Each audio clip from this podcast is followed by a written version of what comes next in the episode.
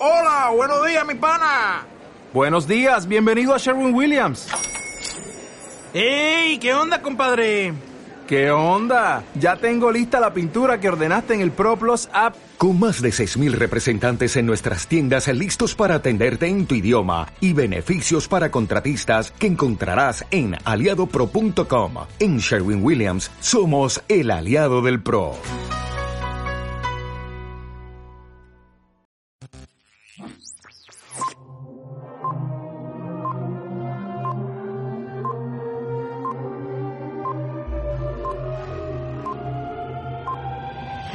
Bienvenidos a los del cine. Bienvenidos al quinto programa de los del cine. Yo soy Tony Tarín y aquí al lado tengo al zombie Aitor Achea. ¿Cómo estás, Aitor? Cerebros. ¿Qué tal? huevo. ¿Cómo has pasado el mes? El mes, sometido a la entropía de la Es existencia. un clásico eso. ¿Has visto algo que esto este durante esta temporada? casa. ¿No has visto nada en la tele? No. ¿Series? ¿Nada? No. ¿No? No te voy a dar ese placer. Joder, entonces, pero haces un programa de cine, tienes que hablar de algo, ¿no? No. Ni siquiera has visto la Isla de las Tentaciones. ¿La qué? La Isla de las Tentaciones, ¿no la has visto? Podríamos hablar de ello, ¿no? No veo la tele. Bueno, muy bien. Bueno, pues después de esta mierda de introducción, nos vamos a las noticias. Muy bien, pues vamos con las noticias de este mes. ¿Quién empieza? Empieza tú, que me da la risa. Pues voy a empezar yo. Y la verdad es que este mes ha costado bastante, porque resulta ser que, supongo que debido a motivos de pandemia o demás, pero no hay noticias realmente muy relevantes o que nos interese dar aquí, porque casi todos son estrenos postergados, alguna que otra muerte, como por ejemplo la de Bertrand Tavernier, que se murió este mes. ¿Qué tienes que decir al respecto? Que me sorprende que no te estés riendo. Nunca me río yo. No. Y menos de las muertes. No me río para nada. Aparte de eso, bueno, sí que tenemos alguna noticia que nos hizo un poco de, de gracia, ¿no? Durante este mes que fue toda aquella noticia que salió de Gris, ¿no? Que le iban, le iban a censurar. Así como censuraban los aristogatos y Dumbo. Sí, son todos estos bulos, estas fake news que van saliendo de vez en cuando y que realmente no, no aportan nada y que luego resulta que son totalmente bulos para que la gente en internet pueda comentar. Todo esto surgió porque hará como una semana salió una pequeña noticia en la cual iban a censurar Gris por comentarios homófobos, etc, etc. Sí, y Dragon Ball, bueno, la bola del drag, o bola de dragón, o como queráis llamarlo, también la querían retirar de la parrilla. La película. La serie. La serie. La, la película serie de la que estamos hablando no, te- no se tendría ni que haber hecho. No, la verdad es que no. La verdad es que no, porque tenía tela la película, ¿eh? ¿Tienes alguna noticia tú? Pues no, ya te digo, no ha sido un mes muy fructífero, es la palabra. Sí. Porque, bueno, poco más allá de que le están mirando de celebrar los Oscars en Europa para no tener que hacer telellamadas con los que vienen de allí. Sí, ha sido un mes de entregas de premios. Ya comentamos en el pasado programa con los premios Feroz. Y estuvimos hace poco con los Goya, en la cual hicimos una retransmisión en directo en Twitch. Que, por cierto, si todavía no os habéis suscrito a Twitch, a nuestro canal, os recomendamos desde aquí que lo hagáis. Porque, bueno, yo creo que valió la pena, ¿no? Estuvo divertido. Sí, estuvo, estuvo gracioso, estuvo gracioso. ¿Qué te parecieron los Goya? Muy rápidos. ¿Rápidos? ¿Estás seguro? A ver, era una entrega de premios que normalmente duraba cuatro horas. Duró dos y poco. Y realmente te preguntas, ¿hace falta que esto dure cuatro horas? Y se hicieron eternas, ¿eh? Que sí, hubo un momentito. Yo lo siento todos mis respetos, pero lo de Carlos Latre sobraba. No había otra forma de homenajear a, a Berlanga. Sí, fue un momento un poco de vergüenza ajena, ¿eh? La verdad. Por favor. Con, con lo bien que iba la gala, entre comillas. Sí, fue, fue un momento que la realidad es que, bueno, lo pudimos, la gente que nos estuvo viendo en directo en Twitch, eh, fue un momento de vergüenza ajena, la verdad. Sí. Aparte que tú tampoco eres muy fan de la 3, con lo cual tampoco... Por lo demás, por lo que respecta a los premios, yo creo que algunos sí que fueron más o menos esperados. De hecho, acertamos bastantes de ellos. Yo creo que salvo eso, pocas sorpresas, ¿no? Todo el mundo sabía más o menos que tanto Adu como las niñas, eh, como Aquelarre, se iban a llevar premios importantes. Hmm, Y bueno, y vienen los Oscar. ¿Qué tal los Oscar? ¿Has podido ver alguna película de los Oscar? No. Con todo esto de cierre municipal, que ahora ya no es municipal, que me enteré el otro día, pero... Bueno, yo me enteré hace poco que los cines estaban abiertos. De hecho, me lo dijiste tú. Sí, sí, sí, sí, sí, aún me acuerdo de aquel programa. Entonces no has visto películas. Supongo que entonces sí que habrás escuchado, ya que ibas a hacer un podcast de música, habrás escuchado el nuevo disco de Taylor Swift, supongo. ¿Quién es Taylor Swift? ¿Qué noticias tienes por ahí? Venga. Pues no son más noticias, más bien son dos artículos de opinión que nos han llamado un poquito la atención, ¿vale? El primero habla sobre cómo se ha difuminado durante la pandemia pandemia, durante este último año de confinamiento, restricciones y demás, la línea que separa el largometraje de la serie. Ajá. ¿Vale? Esto es algo que se ha estado viendo últimamente. eh, películas remontadas a partir de series que se ha hecho, que esto no es nuevo porque se ha hecho antes. O películas convertidas en series por su, por su duración. Ya sea la Justice League de Zack Snyder, que Warner no se aclaraba ni cómo quería sacar, si iba a ser en formato de película o de serie. Sí. Ya tardó en salir Zack Snyder, ¿eh? Ya tardaba. O como, Siempre, le, ¿eh? o como le ha pasado hace poco a Enrique Urbizu con Libertad de Movistar Plus, que es una película de, 30 de 135 minutos, o al final va a ser una serie de 5 capítulos de 50 minutos, que a mí no me salen las cuentas. A mí tampoco, no me sale. Entonces, ¿qué ha pasado? ¿Se han cargado en la peli media peli? Pues se habrán cargado media peli, porque es que otra no hay. También hay que decir que es que últimamente estamos encontrando más calidad guionística y técnica, e incluso interpretativa, en series que en películas. Sí. Hay que ser honestos. Bueno, de hecho es que yo creo que vemos muchas más series, muchas más series. Yo veo muchas más series que películas. También hay que decir que, claro, hablar ahora de series parece como que, bueno, en, nuestra, en las generaciones nuevas no sucede eso, pero en nuestras generaciones hablar de series es como, como venimos de ese pasado. Las series no tenían muy buen, o sea, no, no, sé, no estaba se, bien. se- se comentaban en el bar, en el patio del colegio, no por Twitter. Básicamente, todos nos acordamos de series, era lo típico que veías en Telecinco, en televisión española, esas series que, bueno, tampoco tenían una calidad súper, pero es que, claro, las series de ahora ha cambiado todo muchísimo. Son mini películas. También su forma, su forma de difusión. Antes te perdías un capítulo en una serie y estabas jodido. Cierto es que el tema del streaming lo que sí que ha hecho, yo supongo que, por ejemplo, para directores, lo que sí que te permite es un hacer arcos de personaje mucho mejores, que los personajes estén mucho más elaborados y que el público se pueda encariñar mucho más con la historia. Y sobre todo en este país tener un sueldo fijo, que nunca está de más. Lo que pasa es que lo que me estás comentando también es que yo creo que tiene que haber una cosa de concepción. Si tú empiezas un proyecto ya como serie es una cosa, pero si lo empiezas como si fuera una película y re- re- de repente lo transformas en una serie, Sí, es otra muy distinta. no tiene nada que ver. No, aunque ya también ten- tengo que decirlo. Hay series que están rodadas como si fueran puñeteras películas, independientemente de su duración. Ya hablamos de series, por ejemplo, con el empaque de Juego de Tronos. Exacto. Por decir una, o incluso si me apuras, los tres capítulos de, tu- de la última temporada de Twin Peaks, También.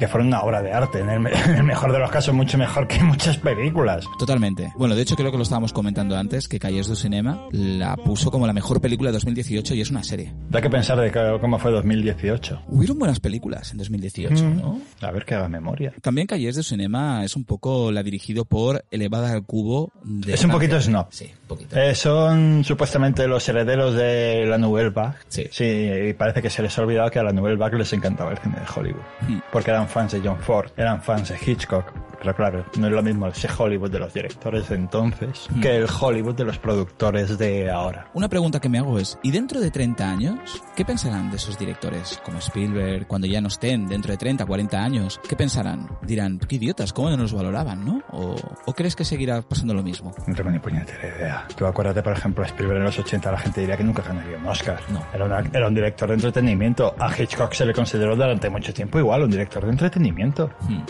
Porque no nos engañemos, Hitchcock, por muy, por muy personal que fuera, su cine era comercial. Sí. Su cine estaba hecho para atraer al público. Excepto Vértigo. Vértigo ahí, el pobre... le Ahí se la jugó, Mm. pero ya estaba su nombre asociado a la película, porque como ya digo, para aquel entonces lo que se vendía era el director, no, no, y un poquito también las estrellas, pero sobre todo el director. Mm. La gente de Hitchcock, que vamos a ver a Hitchcock. Sí. Y la otra noticia, o Sí. tema de conversación que a mí me ha hecho muchísima gracia, lo he visto por internet en una página en Sensacine, que Sí. dice, ¿puede ser España el Hollywood de Europa? Wow, palabras mayores, ¿eh? Sí, palabras mayores. Eh, da ¿Pero unos- es de verdad o es del Día de los Inocentes? No, no, es de verdad, es de verdad, es de verdad. Y da unos argumentos a favor bastante, que tienen bastante razón. Por un lado, localizaciones. Ujú. Tenemos 8.000 kilómetros de costa, ciudades, pueblos medievales todavía activos y bien conservados, castillos, bosques, montañas, playa, nieve, desiertos. Vale, en temas de localizaciones, no estamos mal. Clima, tenemos 300 días de sol al año y 3 meses de nieve, ¿vale? Por mucho menos se fueron todos a California, Sí, a sí, Estados no, Unidos. Totalmente. Infraestructura y comunicaciones. Todo el país está más o menos muy bien comunicado. Tenemos carreteras, tenemos ferrocarriles, tenemos aviones, tenemos barcos. Incentivos fiscales. Las deducciones son bastante elevadas para, Sí, sobre todo en Canarias. para- y en Navarra. En Navarra también, Navarra. cierto. Vale, por otro, Cierto, por Navarra otro es lado, el 35%, estoy viendo, ¿no? Sí, eh, 50 en Canarias.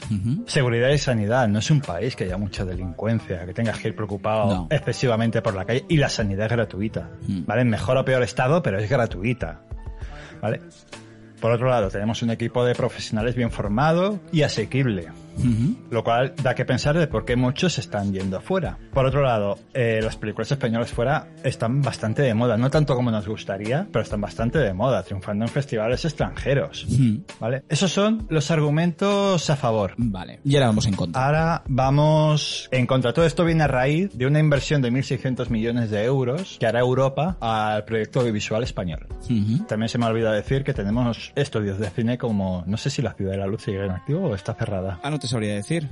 Yo diría que seguiría abierta, ¿eh?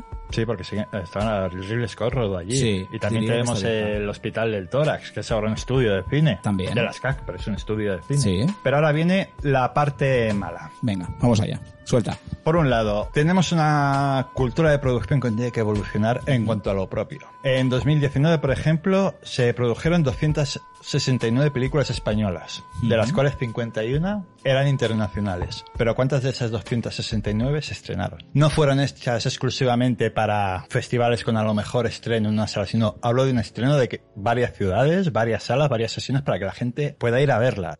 Por otro lado, trabajo. Mm, Yo no he visto una indu- ninguna industria del mundo en el que un actor secundario o actriz secundario o secundaria necesite un segundo trabajo para subsistir. ¿Cuántos, ac- eh, ¿cuántos actores o actrices están trabajando de camareros o de profesores? Un montón. O alternándolo con moda, publicidad. Bueno, moda y publicidad es que eso, eso suele ir ya en el paquete. Sí, normalmente. Normalmente, pero hay muchos. Por ejemplo, la propia Candela Peña. Eh, ¿Cuánto tiempo estuvo con apuros económicos? Un montón. Y no estamos hablando de una cualquiera, estamos hablando de Candela Peña. Bueno, y actores, actores míticos de los años 60-70 que murieron en la ruina o en la más absoluta pobreza, como puede ser el caso de Lola Gaos, por ejemplo. por ejemplo. O directores de prestigio mundial en su momento que aquí no se conocen a día de hoy o que están siendo bastante ignorados, salvo en círculos muy cerrados, como por ejemplo Jess Franco o Paul Nassi. Ujú. Que no es que dirigieran cinco películas, dirigieron hasta 50 o 100, ¿vale? Eh, porque otro problema que también arrastramos un poquito, que últimamente sí que se está empezando a ver un poquito de luz en el horizonte, es que en mi opinión nos falta un poco de variedad temática. Sí. sí. Bueno, Más que temática, variedad de género. Hacemos dramas estupendos, hacemos comedias, bueno, algunas estupendas, otras no tienen ni puta gracia, ¿vale? Pero no potenciamos, por ejemplo, esos talentos que ya han demostrado que son rentables aquí y fuera, como por ejemplo Jaume Balagueró, Paco Plaza, no digo Alex de la Iglesia, porque Alex de la Iglesia es un caso aparte de la actualidad, sí, sí que no nos engañemos. Es decir, el fantástico, el thriller, el terror. ¿Cuántas productoras toman proyectos por ser de ese género o no, la- o no entran en subvención? Si queremos ser una industria no podemos permitirnos ese elitismo. No, no se puede. Y tampoco No. que en cuanto a ayuda se llama dinero destinado a, a la amortización. Es decir, a recuperar el dinero perdido. Dedicamos un, creo que era un 40 o un 54% de las ayudas a la amortización y solo un 35% a la producción. Sí. Es un problema. Es un problema grave. Eso, mm, a ver, la gente tiene que pararse a sentarse y estudiar un poquito porque está el problema ahí. No podemos pretender ser el Hollywood español cuando en, cuando en Estados Unidos el cine es la tercera industria que más dinero da. O en Francia, por ejemplo. O en Francia. Está aquí al lado. También. Si en España pretendamos ser un Hollywood español, Bueno, este mes no ha habido noticias. Sí que hemos hablado de un tema muy interesante que también interesa que entre todas aquellas personas que les gusta el cine o que viven del cine o que quieren dedicarse a vivir del cine tengan este debate en su cabeza porque yo creo que son cosas que pueden ayudar a hacer del cine en este país algo mucho más grande y el cine que realmente o la industria que realmente nos merecemos. Muy bien, pues nos vamos a ir con el crítico express. Tenemos con nosotros a Tony Medina que ha ido a ver una película esta semana. A mí me encantó la, la anterior crítica, creo que son de las mejores críticas que hemos escuchado nunca. Sí. Y vamos a ver con qué nos deleita. Adelante Tony. Hola, ¿qué tal? Em, soy yo otra vez. He, he ido a ver al cine Nomadland y mm, es me gustan mucho los paisajes. Tiene paisajes muy bonitos y mm, la, la peli tiene un ritmo muy muy tranquilo, muy pausado. Casi lloro. Y me han entrado muchas ganas de comprarme una camper. No sé por qué. Quiero una camper. Qué, pedazo de crítica. No, no sé qué hace caer su cinema que no lo ficha. Mira, mira, como escarpia los pelos, ¿eh? Como escarpias, como escarpias. La verdad es que me han dado ganas de comprarme también una camper, sin ver Nomadland, ¿eh? Yo siempre quiero una camper, pero no tengo carne de conducir. Bueno, pues vamos con las críticas de Irene. ¿Qué tal, Irene? Buenos días. Hola chicos, muy bien. Pues mira, la primera que os traigo hoy es Raya y el último dragón, que es la nueva peli que ha estrenado Disney. La peli se ha estrenado en el formato premium este, como Sí. pasó con Mulan, y en algunos cines. 29 euros, ¿no? ¿Vale? 19, creo. 19. Creo Ah, que- bueno. Cuidado, ¿eh? Bueno, 19 bueno, euros. 10 euricos menos. A mí la peli me gustó. Es Disney que vuelve al- a las historias de aventuras, no tan a la historia de princesas o a las historias emotivas que buscaba últimamente, sino vuelve al género de acciones, viaje del héroe y todo eso. Está guay porque sigue manteniendo esa línea de princesas que no son princesas independientes, como pasaba con Brave o incluso Sí. con Frozen, un poquito menos. Mm. Eh, la verdad es que la peli está, está muy bien, la animación es muy guay, lo único que el dragón tiene la misma cara que Elsa de Frozen. Hostia. Por favor, si alguno lo está escuchando, miradlo y confirmárnoslo, porque para mí era el mismo dibujo. Y lo que más me gustó de la peli es el mundo que crea. Crea un mundo muy guay, un mundo que se llama Kumandra, donde habitan los dragones y aparecen los más malos malísimos del mundo y luchan contra los dragones y todos los dragones desaparecen y queda una gema, que es el espíritu del dragón, que es lo que consigue echar a los malos. Y en ese momento todos los diferentes pueblos que tiene el país, por decirlo de alguna manera, quieren hacerse con esa gema. Y es como las peleas entre una región y otra, y una que quiere unirlas otra vez, y eso es una aventura de ella yendo a las diferentes secciones, por decirlo de alguna manera. Con lo cual es puramente de aventura. Y es muy guay porque cada espacio es completamente distinto, ¿no? Pese a que es un único país, visualmente la animación es muy guay. Uno es un desierto, el otro está encima del mar, o sea, el mundo que te crea, sobre todo además el tema que juega con la mitología un poco y el tema de los dragones es, es muy interesante. Para mí es lo mejor de la peli, como ella va viajando por los diferentes sitios y vas viendo diferentes espacios. Lo único es verdad que es un mundo muy grande y te lo explica bastante deprisa, con lo cual creo que si te metieras más en ese mundo sería muchísimo mejor. Y sí que al final, el final es un poco precipitado, para mi gusto. Pero la verdad, la gente que vaya por el tema de las pelis de aventuras estas más clásicas quizá de Disney, yo creo que, que les va a gustar. O sea, que vale la pena gastarse ese dinero que en, el- en la tele. No, si la ir a verla. ver al cine, mira, yo la fui a ver al cine, mejor ir al cine. Claro, mejor. Además, mola más. Y eso principalmente, sobre todo, y la- es una peli para críos, sí que tiene su punto emotivo y su punto de cosa que te quiere enseñar Disney típica, pero es verdad que es, eh, igual que en otras es, no es tan explícito, en esta es como, mira, la peli va de esto y aquí lo tienes, ¿no? Más que nada yo creo que es por eso, ¿no? Porque vuelve a, ese, a esos inicios quizá de... Eso está muy bien. De lo único que,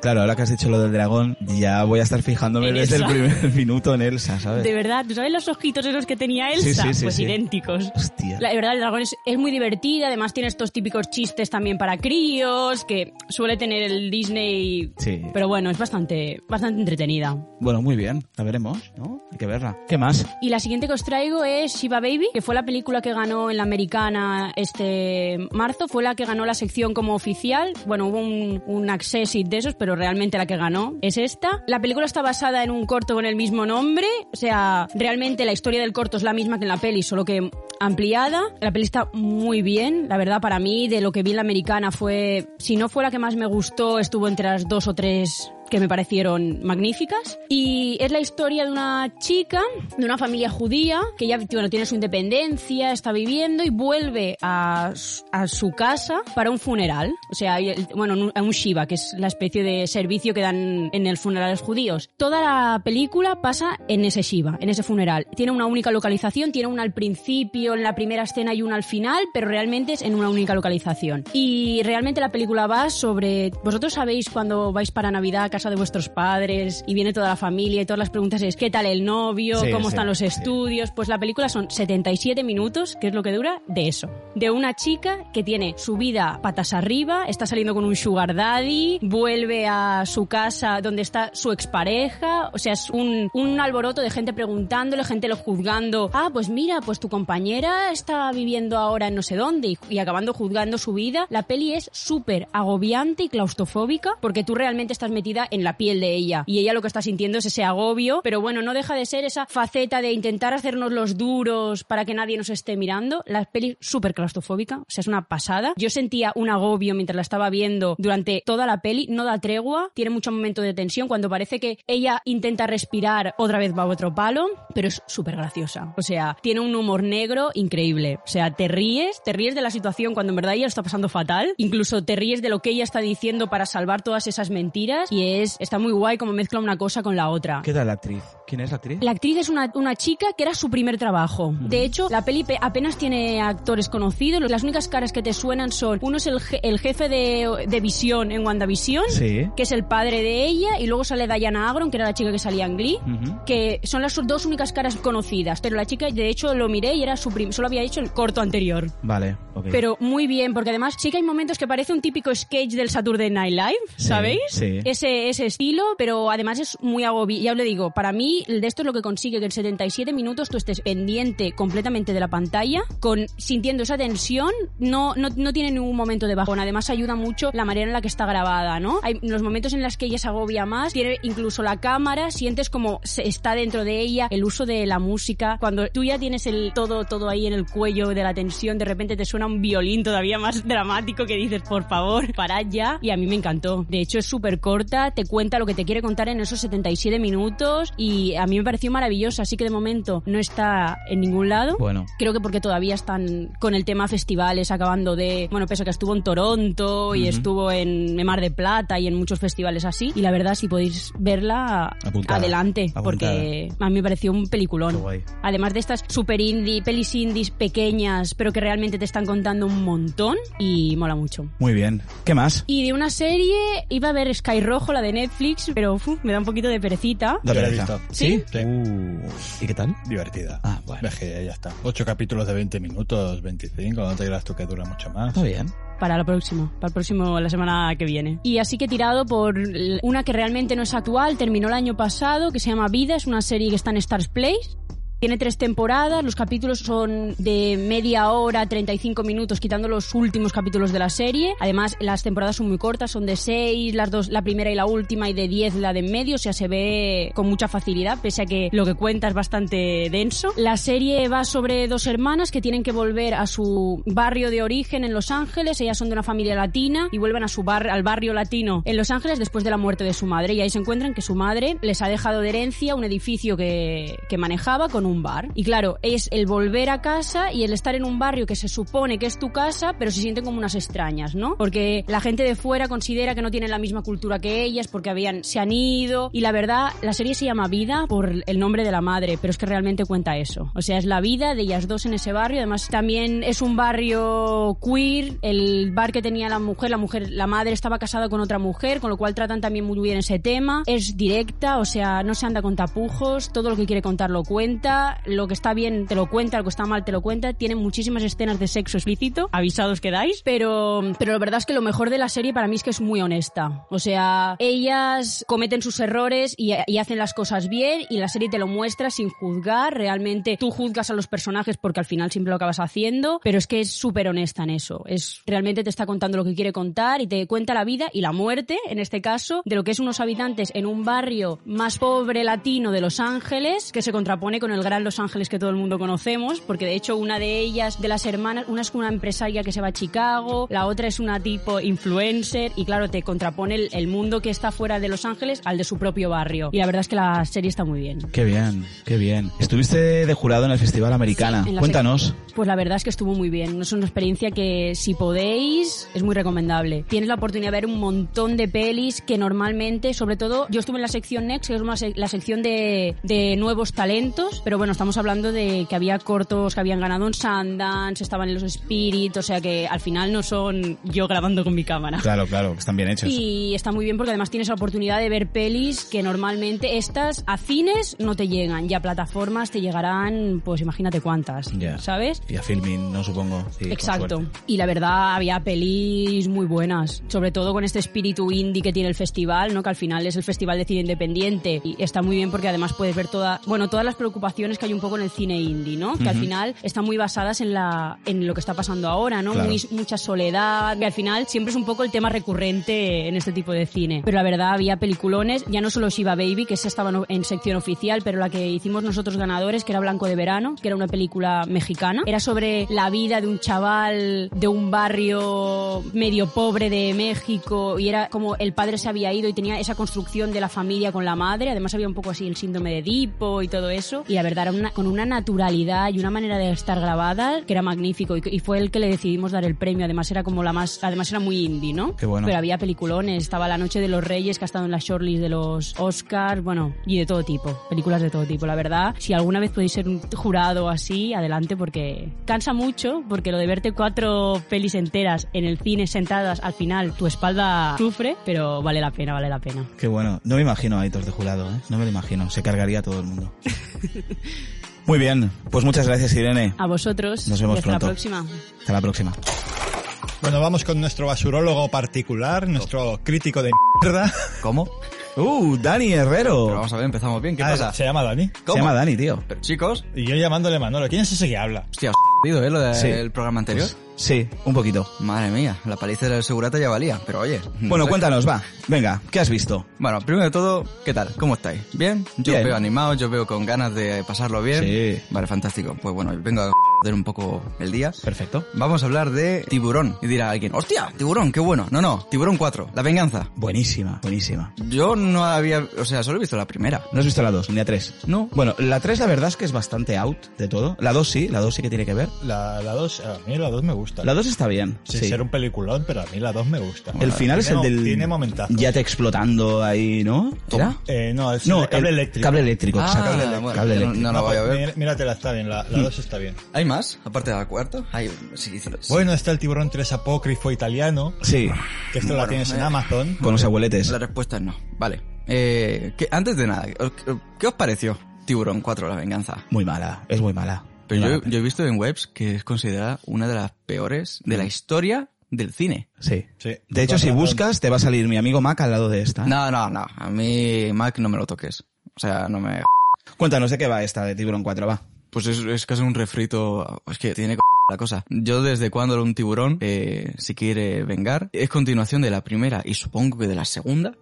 y, y empieza cargándose al, al niño de la primera y la madre como que está obsesionada de que el tiburón se quiere vengar, que, que va a ir a por la familia. Porque es un descendiente del tiburón de la primera. Pero qué p me estás contando.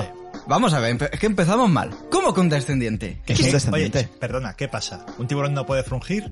Pero vamos a ver, sí, sí, desde luego. No, No, puede, no no- puede aparearse, pues coño, es normal que el Claro. crío se cabree si le matan al padre. Pero vamos a ver que es un. Que es un tiburón. Que se, pero que, que la familia, bueno, sí, se van a, a las Bahamas está, para tomar un descanso por la muerte de su hijo, pero que, el- que el tiburón los sigue, que, que se va por ellos. Sí, Pero, normal. Yo, lo- yo haría lo mismo. ¿qué pasa? ¿Que tiene un GPS? Sí, claro. ¿Lo tiene controlado? Sí.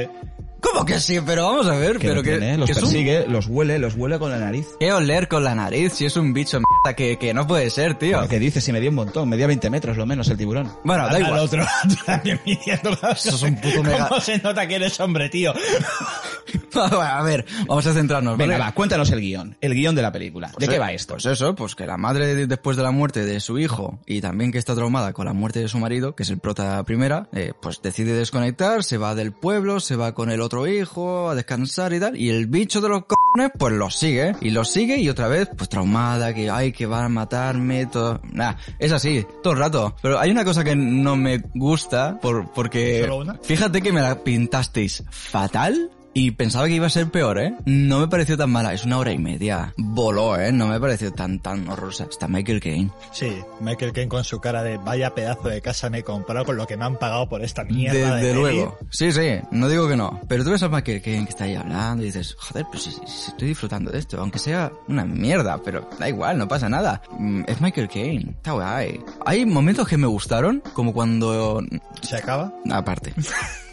Y la portada, la portada era muy buena, ¿eh? ¿Qué, pero ¿qué dices? Si la La portada era muy buena. La original, no la, original, no, no la porquería de portada que le han puesto al DVD. Claro. Yo he visto solo una y... y Tú cuando ibas al videoclub y veías esa portada, te daban ganas de verla. Por supuesto, ahí el tiburón emergiendo del agua y la otra agarrada Sí, al sí, velero. sí. Sí, sí, sí. Era sí. muy guay. Una locura. Era Peli- guay. peliculón, sí, sí, en cuanto a marketing, lo hicieron muy bien. Pero no me parece tan mala, de verdad te lo digo. O sea, dura- durando lo que dura, teniendo a Michael Caine y todo este rollo, se nota que es una marca hacendado, una copia de la primera, porque incluso, digamos que utiliza muchas escenas de la original para, no sé, pues supongo para hacer un poquito de fanservice, para, para agradar, para, coño, para al menos salvar la peli, porque sabe que con lo que tiene, mm, no va a hacer mucho. Incluso con el final, que en teoría, que es cuando matan al bicho, spoiler, lo siento, matan al bicho.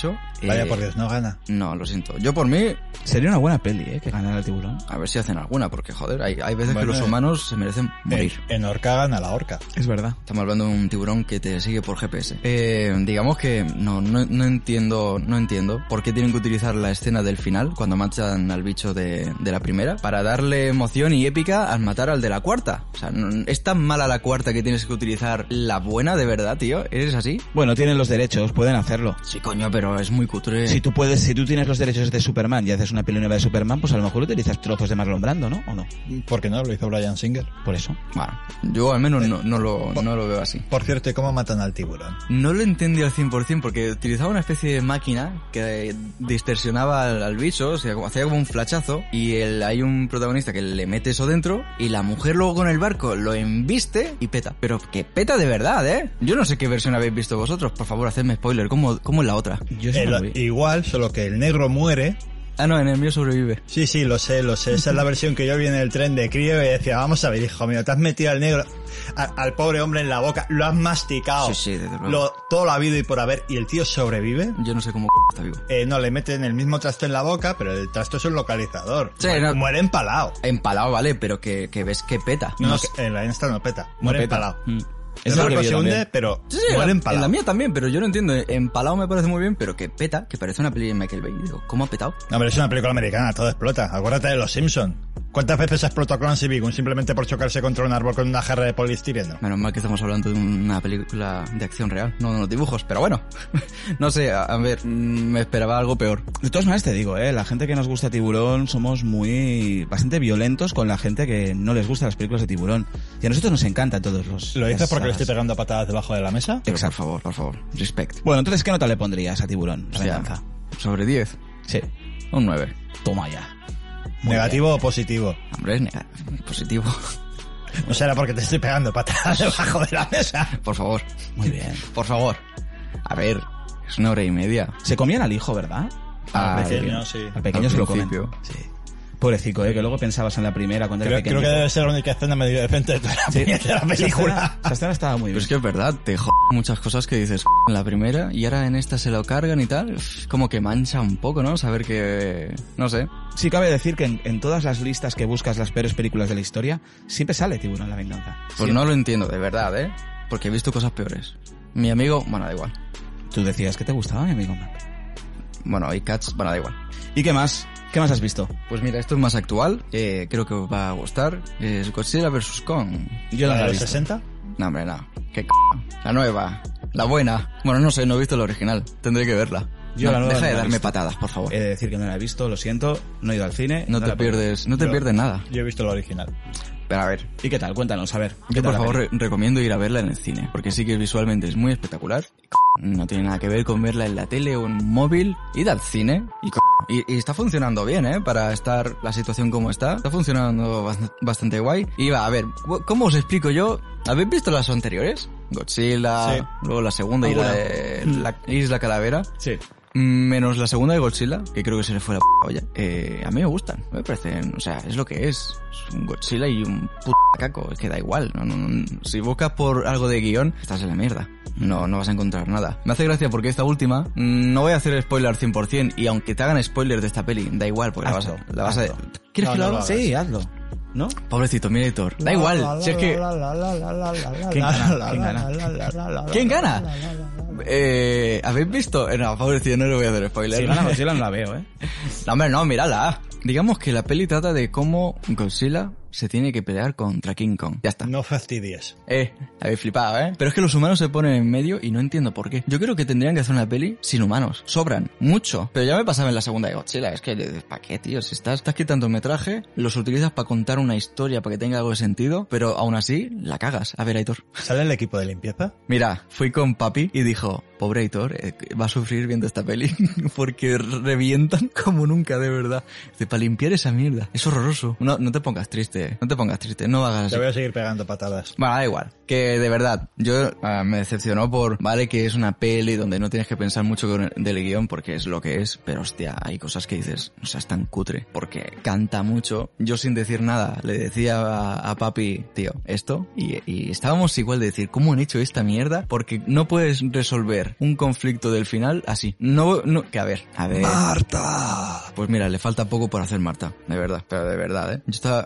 ojalá un- el macaco o el dino dice Marta. Y, y entonces se meten de hostias. Eh, está guay, está guay. Se meten de hostias, visualmente es espectacular. Ojalá sigan por ahí, pero quitando humanos porque sobran de verdad. Matadlos a todos, no se merecen vivir. Mm, Repite otra vez la chica de Stranger Things, la eh, Millie Bobby Brown o algo así, que bueno, Ujú. no sé, es, es entretenida. Pero por favor, desconectad el cerebro, no utilicéis la lógica, no la tiene. Pero mira, ves a un macaco y un dino peleándose, mm, te hace gracia. ¿Qué nota le pones? Está bien. Venga, sobre ¿Nota? 10. ¿Sobre 10? Sí. Hostia, al tiburón 4 le metí un 9, ¿eh? También, a ver, ¿qué coño le meto a esto? No, no lo he reflexionado, dame un segundo. Un 7. O sea, es mejor Tiburón la venganza que esta. Está Michael Caine. Claro. Eso siempre. Michael Caine cabreado. Aitor, por favor, deja de darme patadas, coño, es Michael Caine. No era ahora. ¿Cómo? bueno, id al cine, de Muy verdad. bien. Iré, iré. Ahora y más ahora que sé que están abiertos. Me cago en la leche, Tony. Iré. Bueno, pues muy bien. Pues no has visto nada más, ¿no? Nah, hombre, a ver, no voy a hacer la No, no jodienda de- podemos. Está prohibido hablar del Snyder Cut. Yo le hice una promesa a Aitor que por favor estuviéramos mínimo un mes sin hablar del Snyder Cut. Así que hasta el siguiente programa no podremos hablar del Snyder Cut. Pero espera, espera, solo quiero saber, ¿os ha gustado o no? Esto es como Candyman. Nada, A mí- te vas a quedar con la duda. Rapidito, Sí, no, por no, favor, no, no, quiero no, no, saberlo. No, no, no hablamos del Snyder Cut, ni para opinar ni para nada. Fuera, corta. Bueno, qué coño, si ya lo sé. Y hasta aquí el programa 5 de Los del Cine.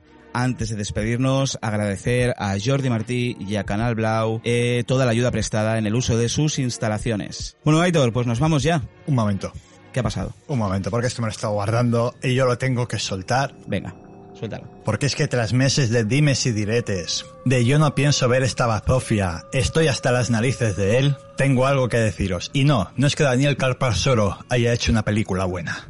No. Es que Tony ha visto la Liga de la Justicia de Zack Snyder y le ha gustado. ¿Qué, qué es esto? ¿Un giro de guion barato? ¿Digno de telenovela venezolana? ¿Un giro de la próxima película de Shyamalan? ¿O es que quizá juzgamos demasiado rápido? No. No. Solo hay una respuesta posible. No es Tony, es un impostor. Un invasor del espacio de que sale de la invasión de los ladrones de cuerpos. Es así, ¿verdad? Confiesa, maldito, que será lo siguiente. ¿Que a Dani Herrero le guste a tres metros sobre el cielo? ¿Que Dani Martí recupere el sentido del oído? ¿O que yo vea una comedia romántica por mis propios medios? Confiésalo, maldito. Dani Irene, coger las antorchas y los demás artículos afilados de granja. Hay que acabar con él. No me sé... ¿Qué, hacéis? ¿Soltarme? ¿Soltarme? Oye, pero que, no... Que, que- no acabaréis con la raza humana, malditos. Os tengo fichados.